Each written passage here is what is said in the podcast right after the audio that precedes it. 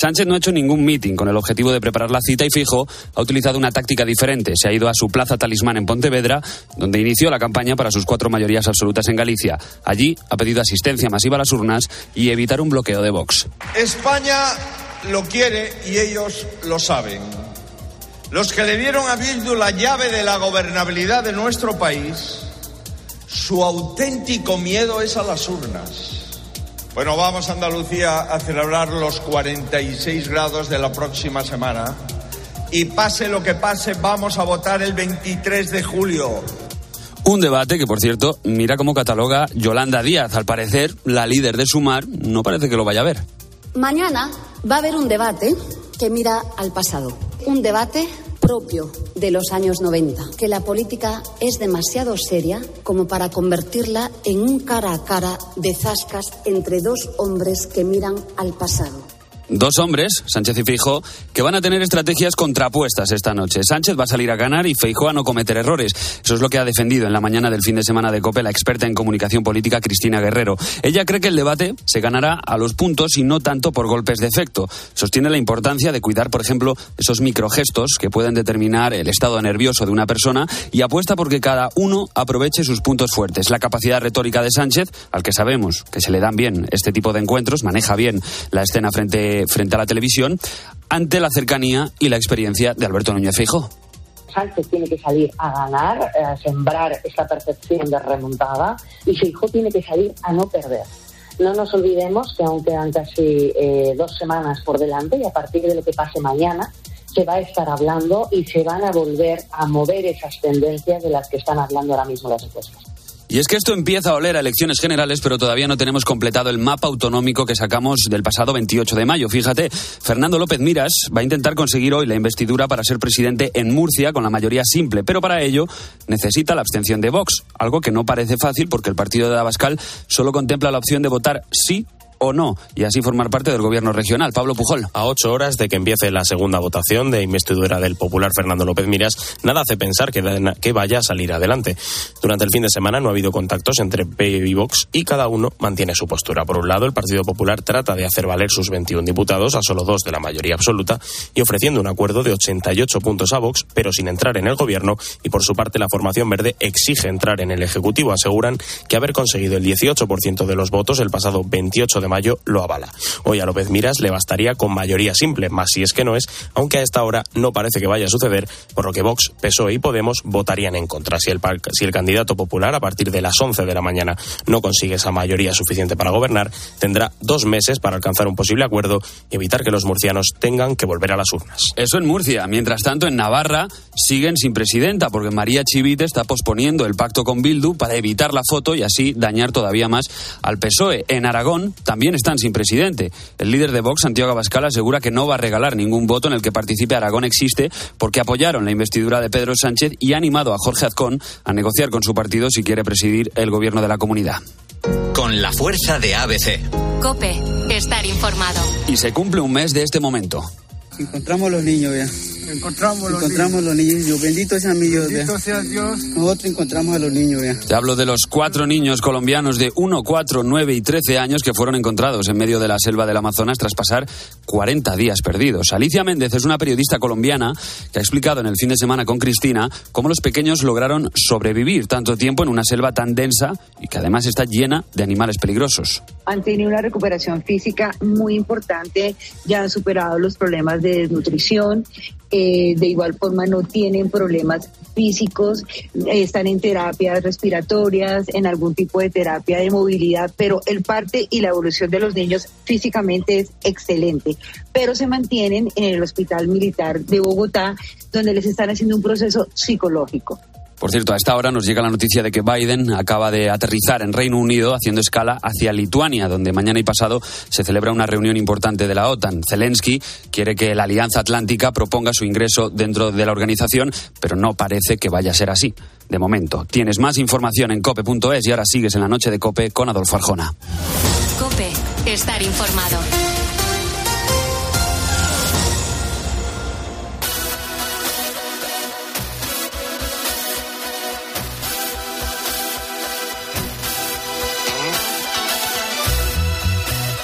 Escuchas la noche. Con Adolfo Arjona.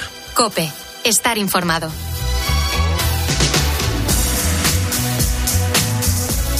Escríbenos a nuestro correo lanochearjona.cope.es y síguenos en Twitter, arroba lanochearjona y en Facebook, La Noche de Adolfo Arjona. Envíanos tu nota de audio de WhatsApp al 650-564-504. Esos son los canales de comunicación para contactar con nosotros. Eh, por cierto que un niño de tres años puede hacer más de 70 preguntas a la hora.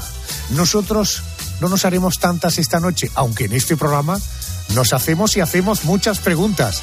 Y las hacemos para que respondan los mejores expertos. Yo no tengo para darte ni un peso, pero sí puedo darte mis besos.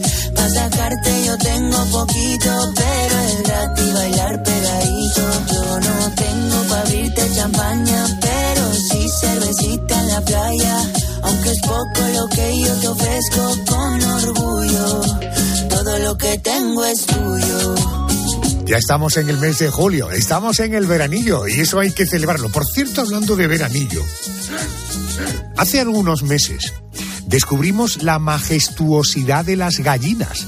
Así como suena, majestuosas. Descubrimos cómo se forma el huevo en su interior.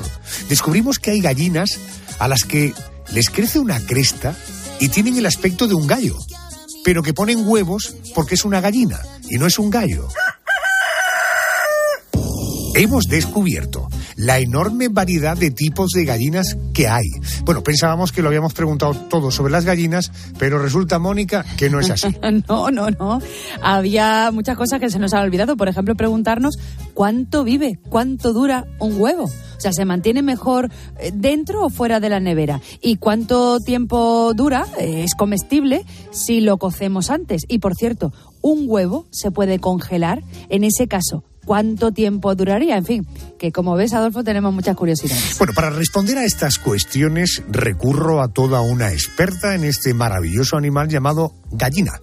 Ella es Alicia Llorente, es veterinaria del programa Escuela de Gallinas La Gallinera, situado en San Agustín de Guadalix, como todos sabemos, Guadalix, en Madrid. Querida Alicia, muy buenas noches.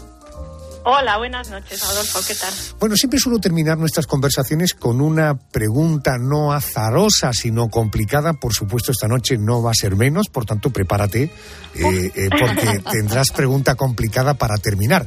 La última vez te pregunté, tú que conoces tanto a las gallinas y a sus huevos, eh, ¿qué fue primero el huevo o la gallina? Hoy te voy a sorprender con otra. Pero vamos con las dudas que plantea Mónica. Primero, eh, ¿cuánto tiempo puede mantenerse un huevo en buen estado si lo tenemos fuera de la nevera? Pues mira, lo que nos indica la industria del huevo, que son los que marcan las fechas de caducidad de los, de los huevos, dicen que desde la puesta son 28 días para consumir el huevo en perfecto grado de, frescura. Eh, no es una fecha de caducidad exactamente, yo diría que es más bien un consumo preferente, porque después de esa fecha eh, yo creo que tenemos margen para seguir consumiendo los huevos y no pasa nada. Eh, siempre digo yo, pues como consejo, hacer la prueba de que el huevo si flota o no flota. No sé si sabéis cómo se sabe la frescura de un huevo. Eh, Perdona, estás hablando con un maestro de la cocina. Por tanto, esa pregunta no te voy a decir que sea ofensiva, pero el Pero huevo... explica- eh, explícalo. Si el huevo, eh, cogemos un vaso de agua, eh, con agua, eh, es un- eh, ponemos un huevo. Si el huevo cae al suelo del vaso del agua, ese huevo es ok. Si el huevo se mantiene a flote, el huevo no es ok. ¿Esto sería así, Alicia? Exactamente, pero existe también que el huevo empieza a flotar un poquito y se queda en medio. ¿Qué hacemos? Yo no lo usaría. Yo sí. Yo tampoco. Ah, sí, pues yo soy, yo soy más Yo ante apretada. la duda creo que con los huevos, Pues yo lo he hecho, ¿eh? Si está medio flotando, de, eh, de- de ahí el color de tu piel, efectivamente. Bueno, no solamente eso. ronchas. Y te comes yogures cuando han pasado Sí. varios días de su yo sí, yo sí, caducidad. yo sí, tú yo soy tienes. una atrevida. Eh, si lo mantenemos eso fuera de la nevera, pero si mantenemos el huevo dentro de la nevera, podremos conseguir 28 días y algunos días más. No, la fecha de caducidad, como hemos dicho, o consumo preferente, como, como prefiramos, siguen siendo 28 días. Eh, el hecho de que esté refrigerado no le alarga la, no le alarga la vida, porque eh, el problema es que el huevo se va deteriorando porque la cáscara no es eh, no es impermeable, sino que hay un intercambio de agua y de aire entre el interior y el exterior. Entonces el huevo se va secando, va perdiendo frescura. Eh, ese es el problema. Eh, y os preguntaréis, a ver, cuando nosotros vamos a comprar un huevo está a temperatura ambiente, ¿verdad? Sí, correcto. Nunca están refrigerados. Vale, eso no le afecta. Lo que le afecta son los cambios de temperatura. La cáscara tiene una membrana por debajo que se llama cutícula, que es esa membranita que se queda a veces pegada cuando cocemos el huevo. Ajá. Vale, pues esa, eh, digamos que esa cutícula se daña. Eso es una protección natural maravillosa que, no- que tiene la naturaleza y que le da al, al huevo para proteger al pollito cuando se desarrolla adentro. ¿Vale? No es. En realidad está preparado, el huevo está preparado para que el pollito se desarrolle dentro. Entonces es como muy protector. Esa capa protectora se pierde si congelamos, eh, digo, perdón, si refrigeramos y hay- luego temperatura ambiente, volvemos a refrigerar. Entonces, ¿qué ha decidido la industria alimentaria? Vender los huevos a temperatura ambiente para que no se rompa la cadena de frío en lo que tardamos en llevarlos a casa. Correcto. Entonces, ¿qué hacemos? Cuando llegamos a casa, el, el huevo o bien lo podemos dejar a temperatura ambiente, que no le pasa absolutamente nada, o bien lo refrigeramos, pero ahí se queda. Ya no lo voy sacando, ni lo voy metiendo, ni, ni nada. Y, y bueno, aquí podría aprovechar a, a- a decir que los que eh, se dedican a diseñar frigoríficos nos empeñan en que los pongamos en la puerta. Eso Quizá- sí, sí. En la huevera. Claro, ¿y dónde deberían ir? Es que ese es el peor sitio, porque hemos dicho que los cambios Claro. de temperatura les viene fatal al huevo y en la puerta es donde más variaciones de temperatura hay y ya no decir los golpes, porque vamos, eh, Claro. ¿Los golpes a qué te refieres? Bueno, entre abrir y cerrar la puerta, Ah, vale, vale, vale. no sé, los míos se llevan un... Claro. A- Alicia, eh, tú dices que se puede mantener fuera de la nevera exactamente en buen estado, pero aunque haga 40 grados. En mes de julio, ¿qué sabes? mes de julio, por ejemplo. Pero en 40 grados se te, se te cocina, Se te- casi se te cocina. No, a ver, algo razonable, ¿eh? Algo, razonable. Mónica, conviene que tú en tu casa no tengas el interior de tu casa a 40 grados. No, no, no, ya no solamente por los huevos, digo por tu propia salud. No, pero yo en veranos ni se me ocurriría, pensaría que no, que a la nevera. En todo caso, Eh, Alicia, eh, si cocemos el huevo, o sea, si, y si cocemos el huevo, ¿cuánto tiempo se puede mantener en buen estado? Que yo cada vez que utilizo uno eh, me pongo a hervir el agua, a lo mejor puedo hervir 50 y ir, bueno, 50 no me caben en la nevera, pero un viaje ir tirando de ellos. Sí, pues mira, eh, la FDA recomienda unos siete días desde que lo has cocido, siempre eh, refrigerado dentro de la nevera y, y con cáscara. O sea que un huevo cocido tiene un nivel de, eh, de días no recomendable para su consumo menor que si el huevo no lo has cocido. Pues fíjate, sí. Curioso, me parece muy curioso. Es como todo, te los podrías seguir consumiendo después, pero probablemente también eh, organolépticamente, o sea, el sabor y la textura vaya, vaya deteriorándose, porque hay- para, para conservar el huevo cocido lo que se hace es eh, pelarlo y, vamos, el huevo cocido que se comercializa, quiero decir, eh, lo cuecen y luego lo conservan en una solución con ácido acético, vaya, con vinagre. Y entonces ahí y al vacío, eh, no sé cuánto es la fecha de caducidad, pero se alarga bastante. Eh, Alicia, ¿y se puede eh, congelar un huevo y, posterior- y posteriormente Bueno. descongelar? A ver, por congelarlo lo puedes descongelar, pero si tú congelas un huevo tal cual, explota. Y con toda la razón del mundo, ¿verdad? Porque es que la albúmina, eh, que es el componente, uno de los componentes principales del huevo, es líquido. Entonces aumenta de volumen y se rompe la cáscara. O sea, eso es un, eso es un despropósito.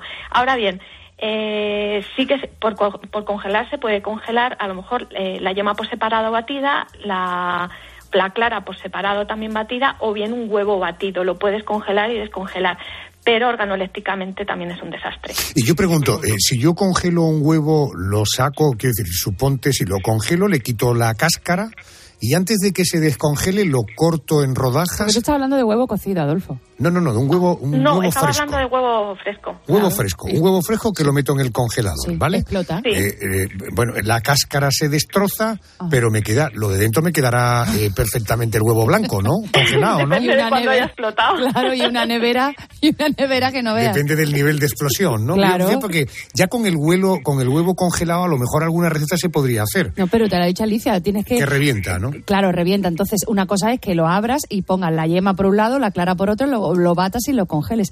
Eh, Eh, Adolfo, te invito a que lo, ha- a que lo pruebes en casa.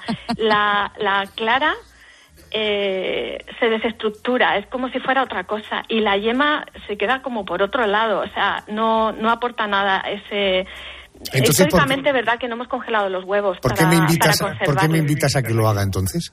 Bueno, es divertido. Eh, congela Ah. ya también un huevo cocido. A ver qué pasa. Vale, o sea, ah, congelo uno crudo y uno cocido. Y luego te llamo y te cuento, ¿no? Sí. Vale, perfecto, perfecto. Oye, Alicia, eh, que estamos hablando en todo momento de los huevos que nos comemos nosotros, pero te pregunta por eh, huevo fecundado. ¿Cuánto tiempo pasa desde que el gallo monta a la gallina y de esa relación de amor nace un pollito? Bueno, pues a ver, el gallo monta la gallina hoy. Eh, digamos que ese esperma fecunda los óvulos que ovule eh, esa gallina si es que ovula todos los días. Entonces, al siguiente óvulo que ovula lo fecunda.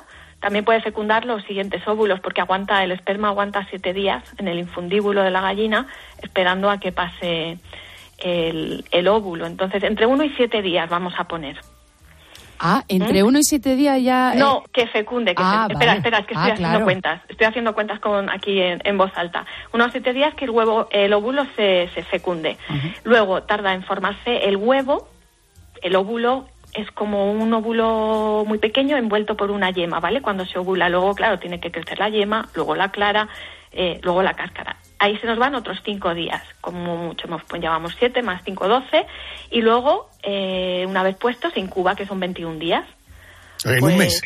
12 más 21 son 33. Tre- 33, 33 días, desde que monta el gallo a la gallina hasta que nace el pollito. En la última, por mi parte, eh, ¿cuánto tiempo pasa desde que nace el pollito hasta que se convierte en una gallina o en un gallo adulto?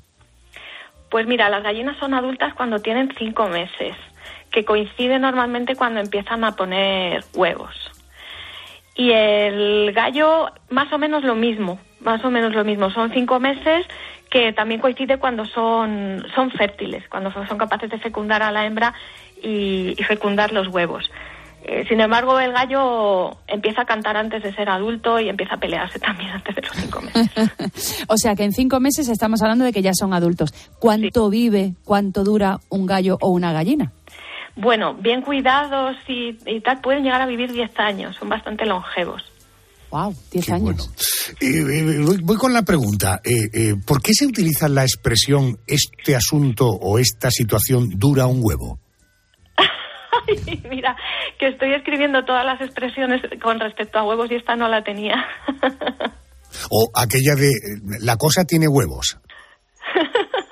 o narices, ¿no?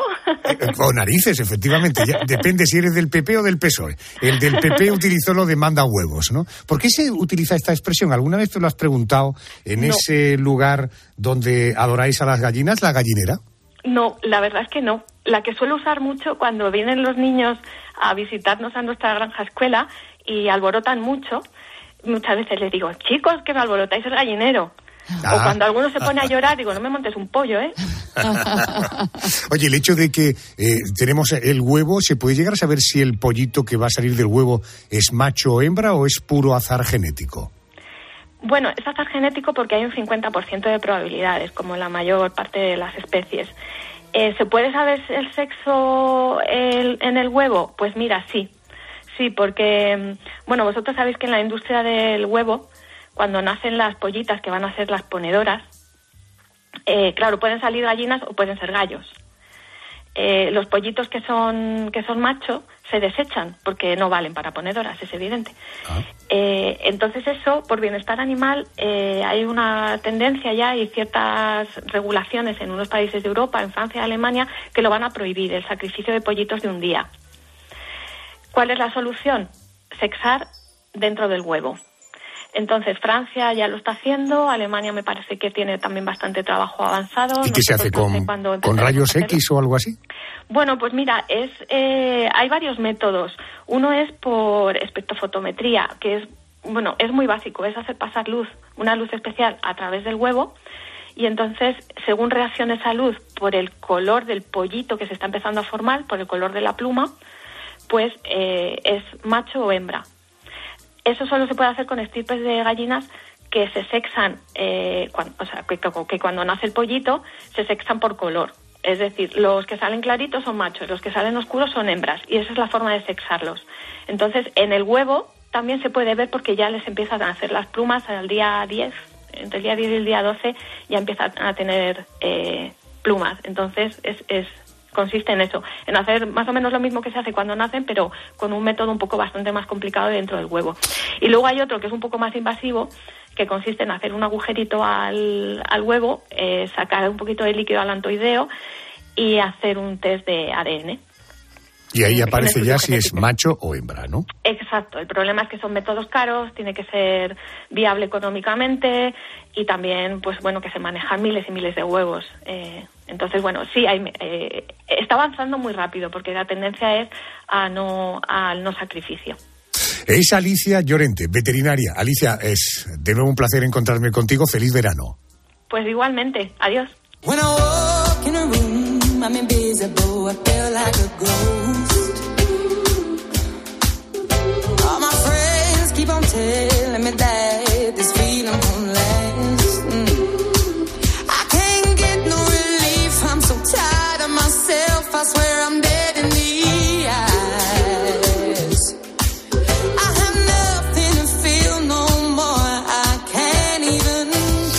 Que nos hacemos preguntas que es primero el huevo o la gallina. Hay preguntas realmente complicadas de contestar.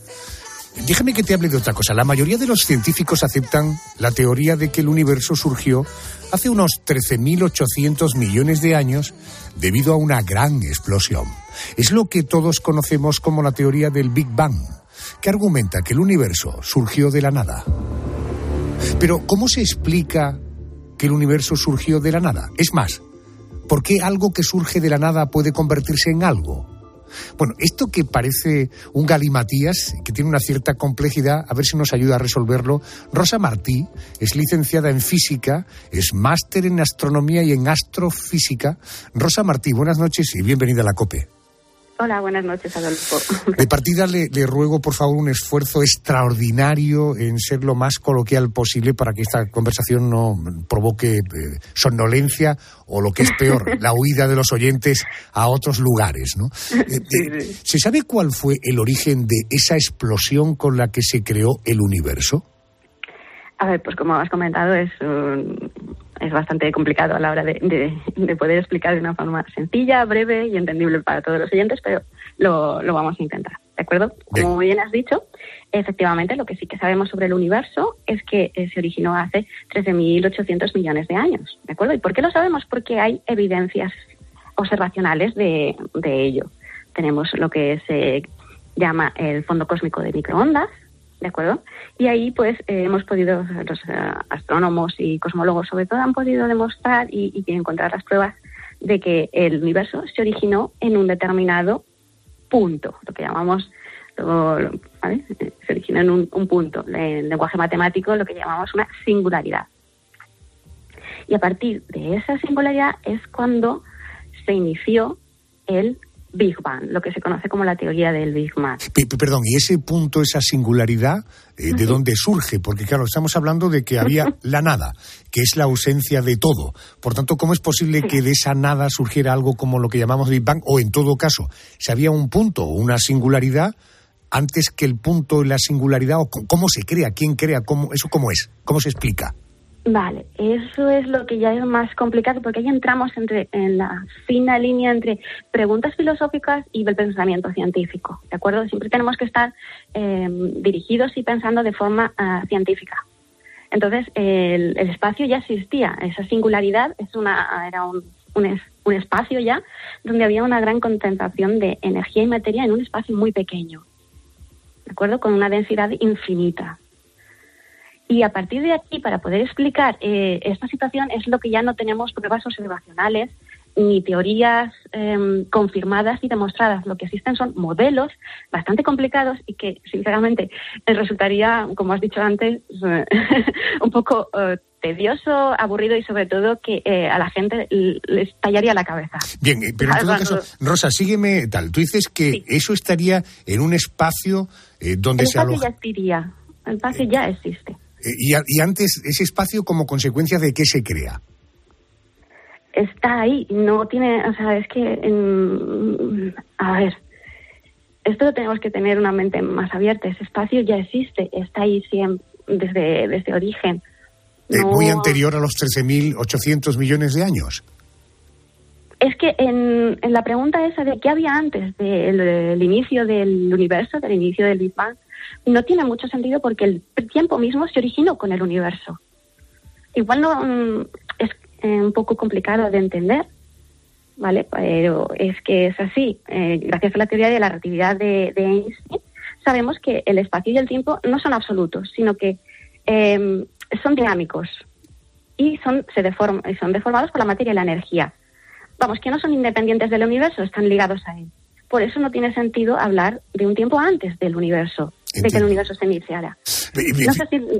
Sin embargo, quería preguntarte, eh, eh, eh, además de, sí, sí, hasta ahí te voy entendiendo, Eh, pero la teoría del Big Bang no es la única teoría eh, sobre la aparición del universo, porque he leído en algún sitio que existe también la teoría de los multiversos o, por ejemplo, la teoría del estado estacionario. ¿En qué se diferencian estas de las del Big Bang? Correcto. Mira, vamos a empezar por la primera, que es coetánea de la teoría del Big Bang, que es la del estado estacionario. ¿De acuerdo? Además, hay una anécdota bastante eh, graciosa con respecto a, los científicos de, de cada una de las eh, teorías. La teoría del, Big Bang, ¿de acuerdo? Postula que el, universo se originó en un punto, en una singularidad, hace, pues eso, 13.800 millones de años, que es una prueba que ya la- sabemos que sí, que es así, que esa es la edad que tiene el universo.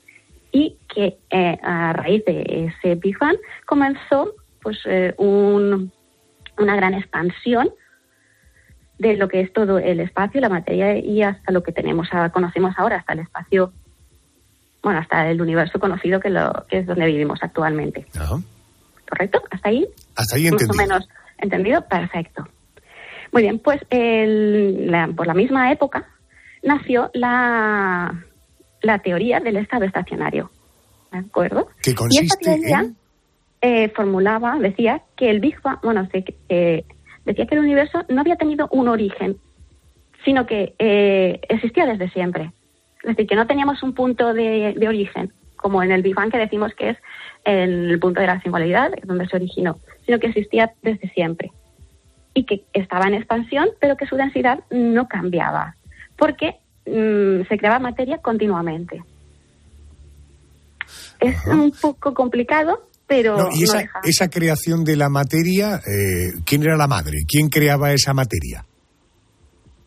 En la energía, la materia y la energía no se crea ni se destruye, sino que se transforma. Vale. ¿De acuerdo? La tenemos ahí continuamente. Nos suena- si quieres que te cuente lo de, lo de la, La anécdota, graciosa, sí. Sí, y es que uno de los científicos que postuló el- la teoría del estado estacionario, ¿de acuerdo? Hoyle, eh, lo que hizo en forma de mofa y burla es llamar a la otra teoría el gran, el Big Bang, el gran estallido. O sea, el, el nombre no salió de los propios eh, científicos que desarrollaron la teoría, sino de sus contrarios a modo de burla, porque no pensaban que la teoría fuera eh, cierta, que el origen, o sea, no pensaban que el universo se había generado en un punto, en un determinado momento, que luego de- sí que se demostró por pruebas observacionales de, de Hubble y también por la- el descubrimiento de la radiación de cósmica de Oye, eh, ¿es cierto que algunos apuestan porque vivimos en una simulación tipo Matrix? Pues eh, Eso a una física eh, y máster en astronomía y astrofísica no le mola nada, ¿no? Mm, A ver, no, no, no, tampoco es eso. Hay múltiples teorías. También existe la teoría de los multiversos, que cada vez está más extendida dentro de la comunidad científica, de hecho. ¿De acuerdo? En la que es una teoría que se está muy, muy antigua, del siglo XIX, que la, la, la generó, la propuso un filósofo, William James. Y que habla de que existen que muchos decía que, universos. correcto, que existían, en el mundo existían universos paralelos. Y dentro de esa eh, teoría de multiverso, del multiverso existen diferentes corrientes respecto a los distintos tipos de universo, de multiversos, como teoría de universos infinitos, teoría de universo de burbuja, de universos paralelos, y la que eh, seguramente le, le sonará más a los, a los oyentes, que porque ha sido la, es la, la más utilizada en toda la literatura y películas de ciencia ficción es la que se llama la teoría de los universos hijos. Es decir, un mismo eh, universo tendría varias copias en las que las cosas suceden de diferente forma. Qué bueno. Eh, para terminar, si, antes de que nos explote la cabeza, si el universo surgió de la nada, ¿podría volver a suceder? Es que, claro, mm, nosotros, o sea, lo, lo que es lo- los científicos y demás, no hablamos de la nada. Es, no, la nada no puede existir, de la nada no puede surgir nada. Es una pregunta y una afirmación que es mm, cíclica, o sea, de la nada no puede surgir nada, con lo cual eh, no tiene mucho sentido decir que algo surge de, Bueno, y- de lo que no existe. Pues entonces te lo pregunto de otra manera. Si el universo surgió de un punto, vol- ¿podríamos volver a convertirnos en un punto? Eh, pues fíjate que hay teorías y modelos que defienden esa postura. Sí, porque como se originó, tiene un inicio y tiene fin, y tendrá un final. Y hay teorías que son bastante complicadas, no están demostradas, solamente son teorías, no hay soluciones a esas teorías, tenemos aproximaciones que postulan y abogan porque eh, en determinado momento el universo pues llegará otra vez, llegará a su fin y tendríamos lo que decimos un ciclo, se completaría un ciclo, serían universos cíclicos. Es otra de las teorías. Yo te digo que es, es- hablar de cosmología es muy complicado y también se requiere mucho tiempo Y preparación y formación, pero y preparación. a poquito a poco. Eh, hoy hemos tenido una primera entrega, a poquito a poco podremos terminar comprendiendo parte de todo esto. En todo caso, Rosa, confiésame con sinceridad. eh, cuando sales con las amigas, con los amigos, este tipo de conversaciones no se suelen tener, ¿no? Eh, no. Bueno, algunas ocasiones eh, sí, pero de normal, no, son más triviales y relajadas. Ya, y, y en todo caso las amigas dirán, ya está Rosa con sus cosas, ¿no? Ya está Rosa Exacto. contando sus cosas. Rosa, gracias por atenderme y por hacer el esfuerzo de hacernos entender un poquito más este asunto tan complejo, tan absolutamente complicado, pero a la vez tan atractivo. Gracias por atenderme. A ti, espero haber sido de ayuda. ¿eh? Un beso, gracias. Muy amable. Hasta luego. Soy capaz. Bueno, vamos a relajarnos con esta bonita canción mientras le damos vueltas eh, cada uno lo que quiera. Esto de la singularidad, a partir de la singularidad que es un punto, hay una explosión. lejos. Así que no preguntes cuándo vuelvo. Si te esperan mis relevos, vete y dile si te atreves. Yo no soy ninguno de ellos. No hace falta que te mientas.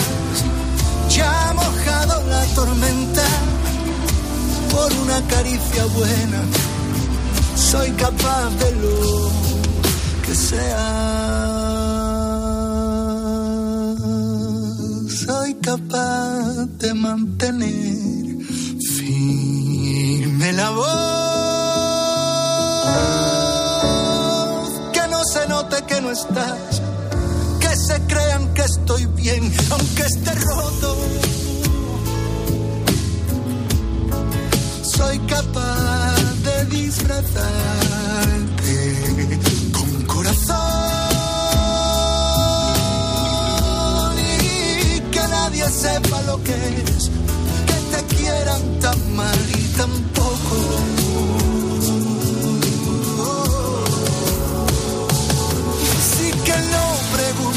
cuándo vuelvo, si te esperan mis relevos, vete y dile si te atreves, que yo no soy ninguno de ellos, no hace falta que te mienta, ya ha mojado la tormenta por una caricia buena, soy capaz de lo que sea.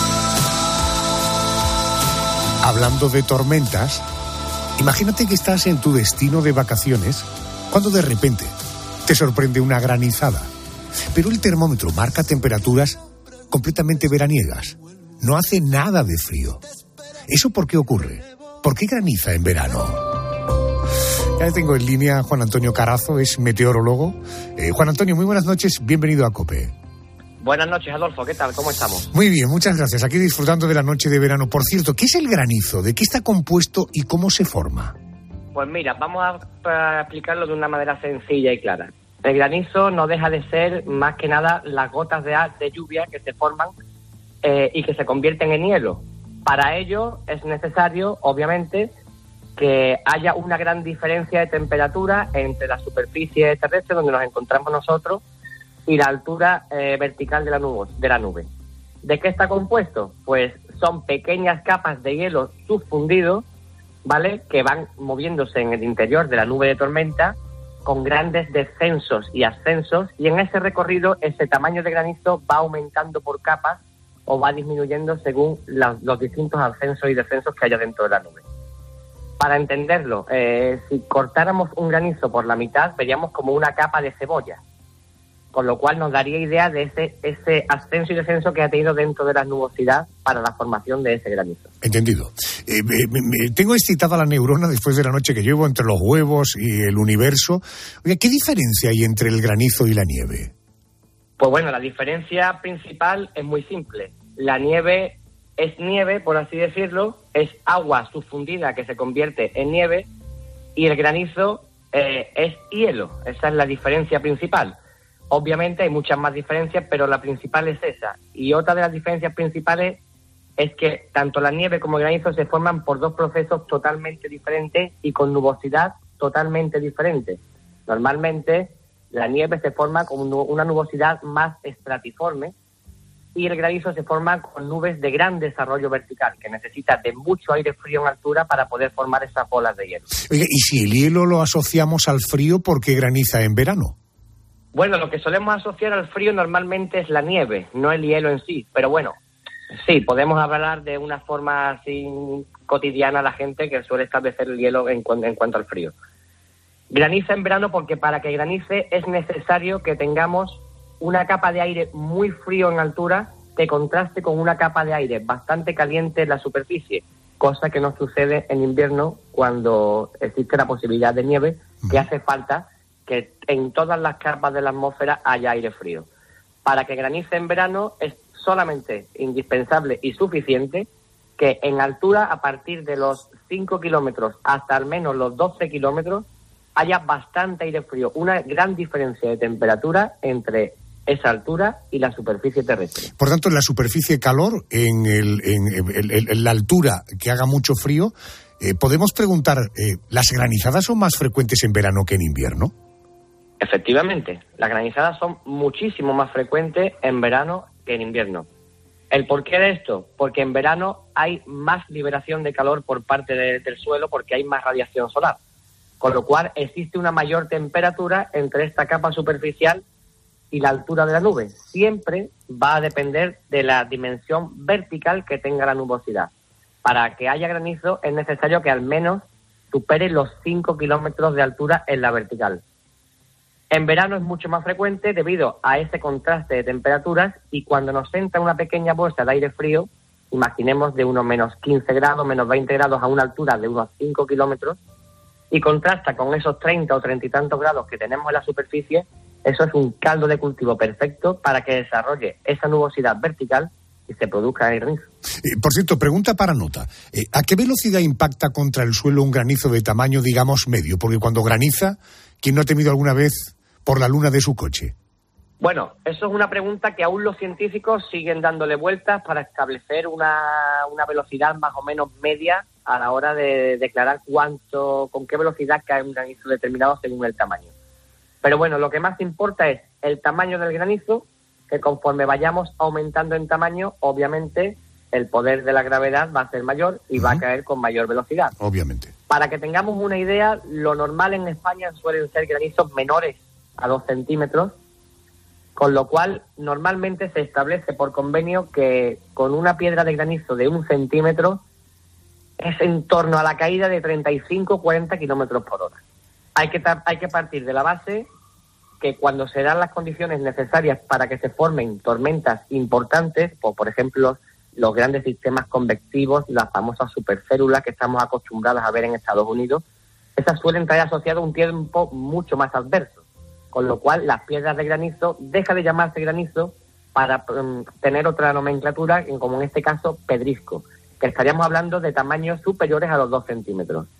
Hay casos en España en los que se incluso se han llegado a, medir tem- eh, granizos de hasta 5 o 6 centímetros de diámetro. Y estos pueden llegar a alcanzar incluso una velocidad de caída de hasta 160 kilómetros por hora. ¡Qué barbaridad! Es decir, un centímetro, 35-40 kilómetros, esto es lo que está conveniado. A partir de un centímetro, dos centímetros se llama pedrisco. Se han llegado a hablar de, eh, eh, de granizo de entre 5 y 6 centímetros y pueden alcanzar una velocidad de hasta 160 kilómetros por hora.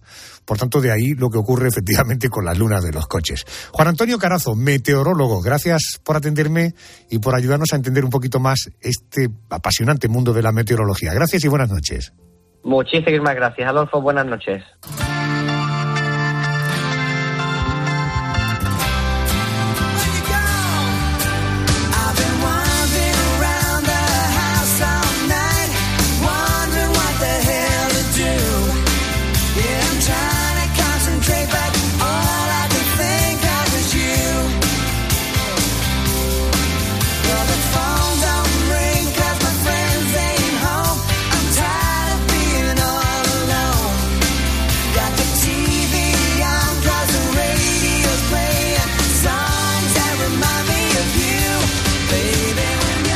Esta es la sintonía de la COPE, el programa La Noche de Arjona. Estamos juntos hasta las 4, 3 en Canarias.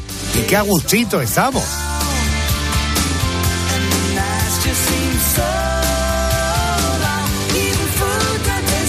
Ahora es un buen momento para retroceder a una semana como esta, pero del año 2022. Vamos a apelar a la memoria para poner a prueba tu percepción del tiempo. ¿Tienes la sensación de que el tiempo ha pasado muy rápido o ha pasado muy lento?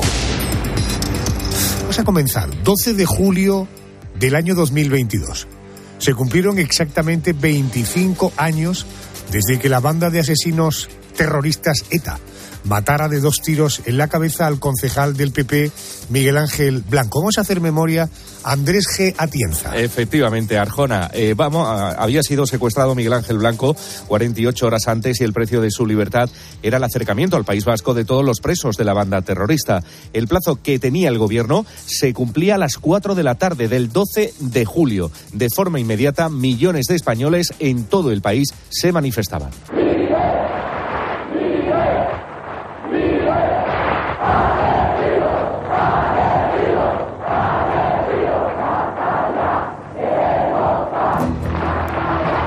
Solo una hora después de que se agotara el ultimátum, el asesino Francisco Javier García Gaztelu, al que conocen como Chapote, y su novia disparaban dos tiros a la cabeza del concejal popular. Doce horas después, en la madrugada del 13 de julio, Miguel Ángel, de solo 29 años, fallecía. Este jueves se cumplirá un año del homenaje que se le rindió en su pueblo, en Hermua. Al acto asistieron la hermana de Miguel Ángel Blanco, el rey Felipe VI y el presidente del gobierno Pedro Sánchez. Por cierto que durante su discurso, Sánchez, el de momento presidente del gobierno, dejó una frase que suscitó polémica. Delante del rey hacía esta afirmación. Y si hoy Euskadi y España son países libres y en paz, es gracias a todos y todas los que apostaron por la unidad de los partidos políticos frente al terror y el odio. Bueno, confío que todas estas cosas pronto sean historia. Este jueves se cumple un año de esta frase de Pedro Sánchez absolutamente desafortunada. Seguimos haciendo memoria para poner a prueba tu percepción del paso del tiempo. Mañana martes se cumple un año exacto del fallecimiento de Ivana Trump, la primera esposa del magnate y expresidente de los Estados Unidos, Donald Trump, con el que contrajo matrimonio en el año 1977.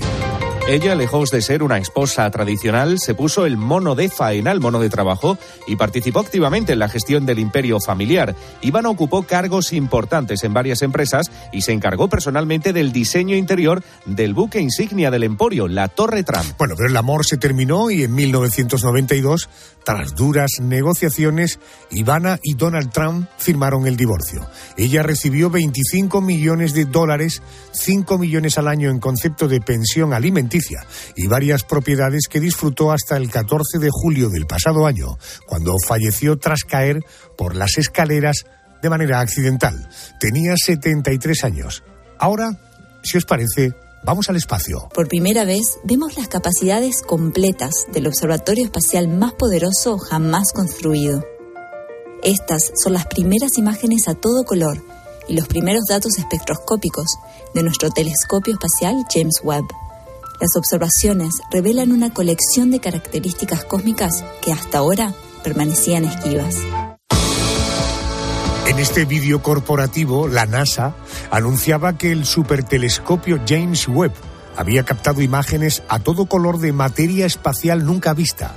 Ocurría el 12 de julio de 2022. Este observatorio, construido y operado de manera conjunta por la Agencia Espacial Europea, la Agencia Espacial Canadiense y la NASA, ofrece una resolución sin precedentes y su objetivo principal es estudiar la formación de estrellas y planetas. Este miércoles se cumple un año de las primeras imágenes a todo color captadas por el Observatorio Espacial James Webb.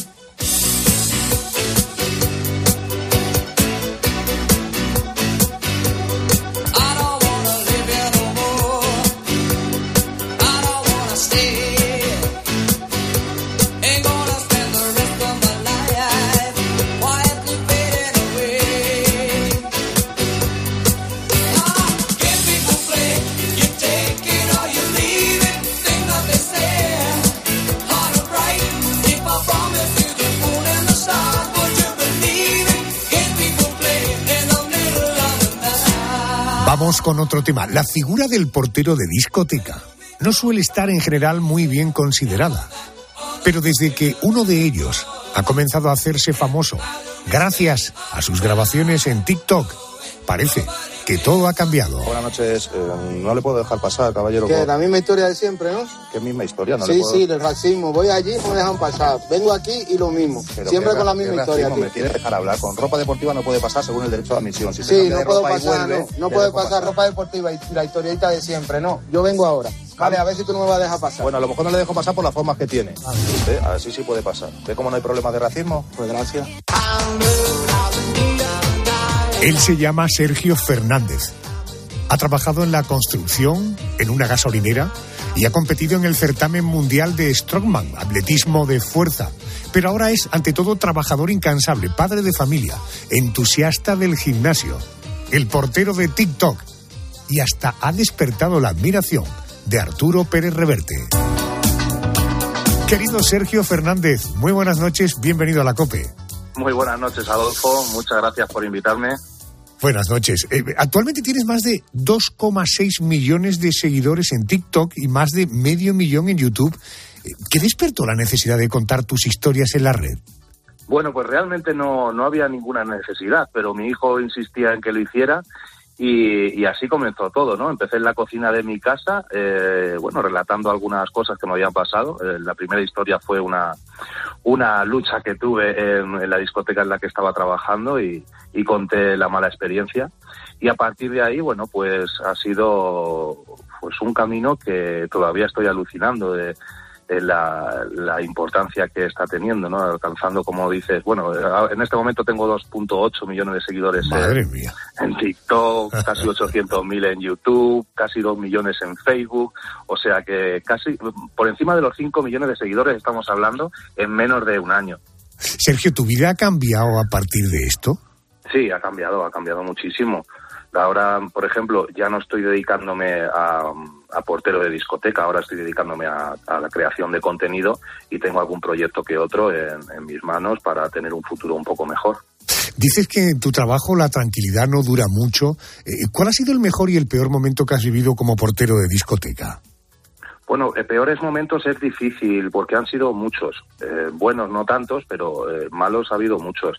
Tengo muy malos recuerdos de una noche en la que lo cuento en el libro, una chica casi fue casi fue violada. Conseguimos un compañero y yo eh, rescatarla en el último momento y situaciones como la de un chico que también fue apuñalado y tuve que estar presionando la herida hasta que llegó a la ambulancia. Entonces son cosas que se te quedan grabadas ¿no? en, el, en el cuerpo.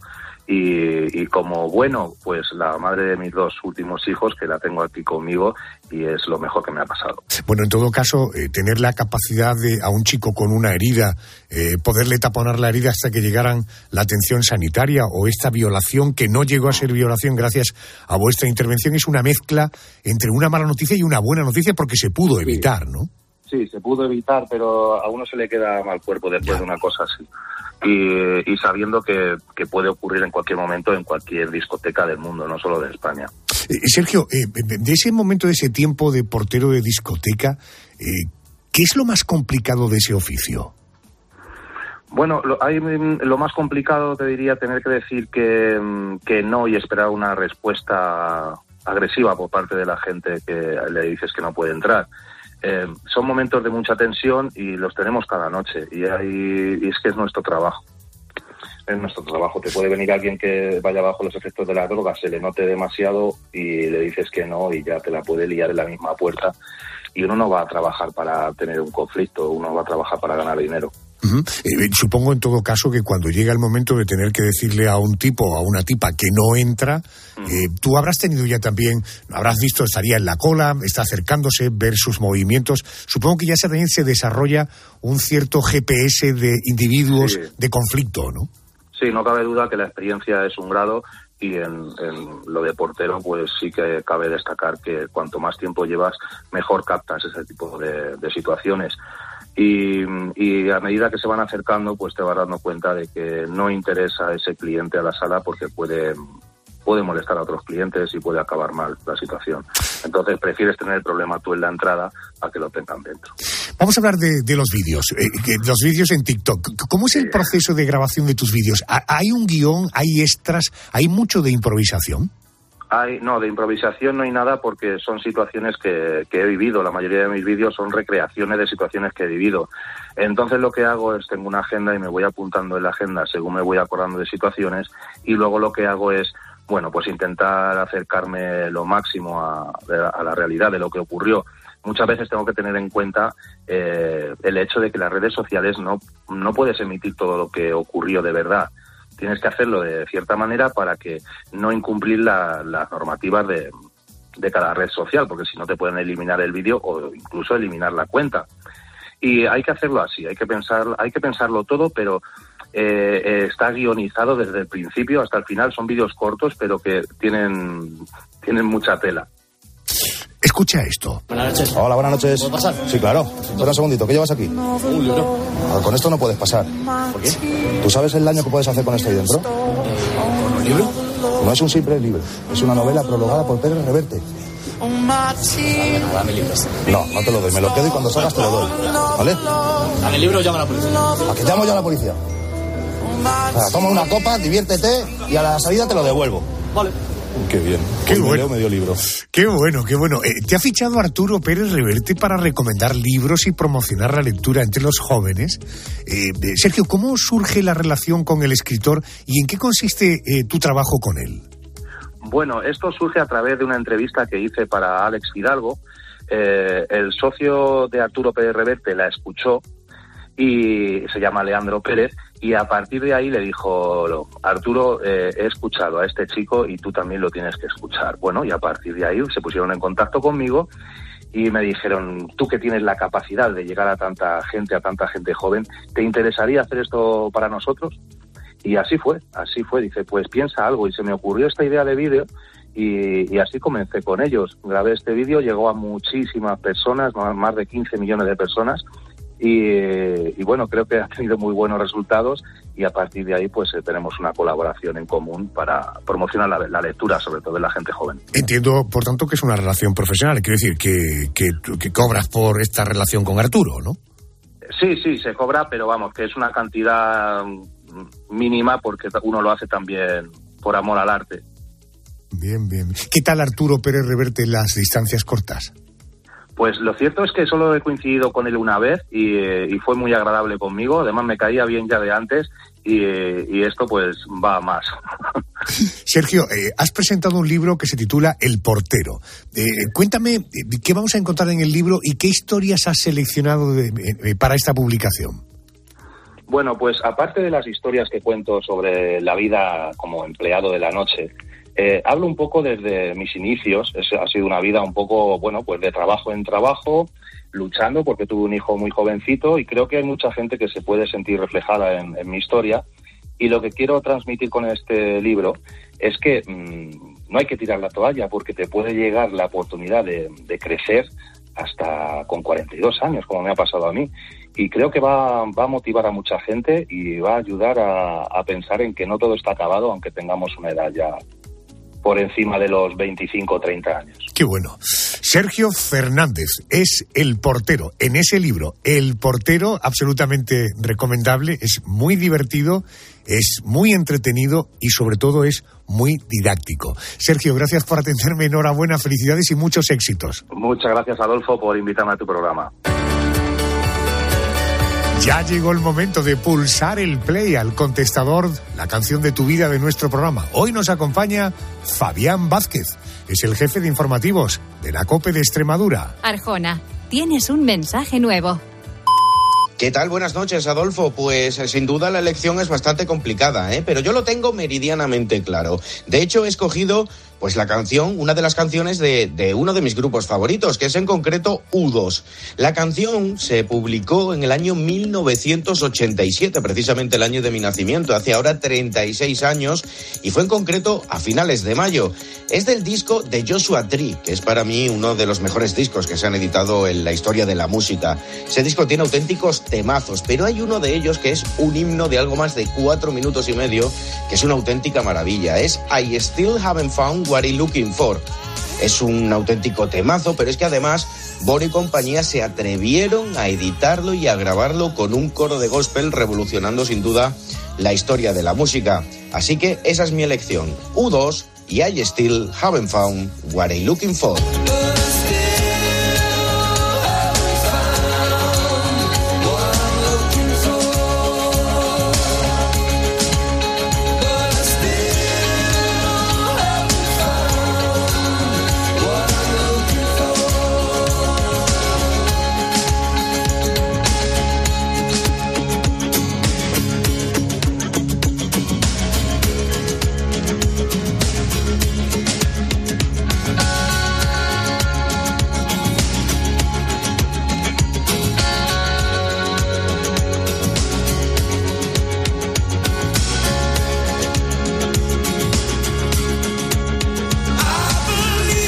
Soy yo muy seguidor de U2, pero sin duda alguna esta es una de sus grandes canciones. Fabián Vázquez, jefe de informativos de COPE Extremadura, un hombre de 36 años, tranquilo, el tiempo te lo va a curar sin duda. Venga, que nos vamos.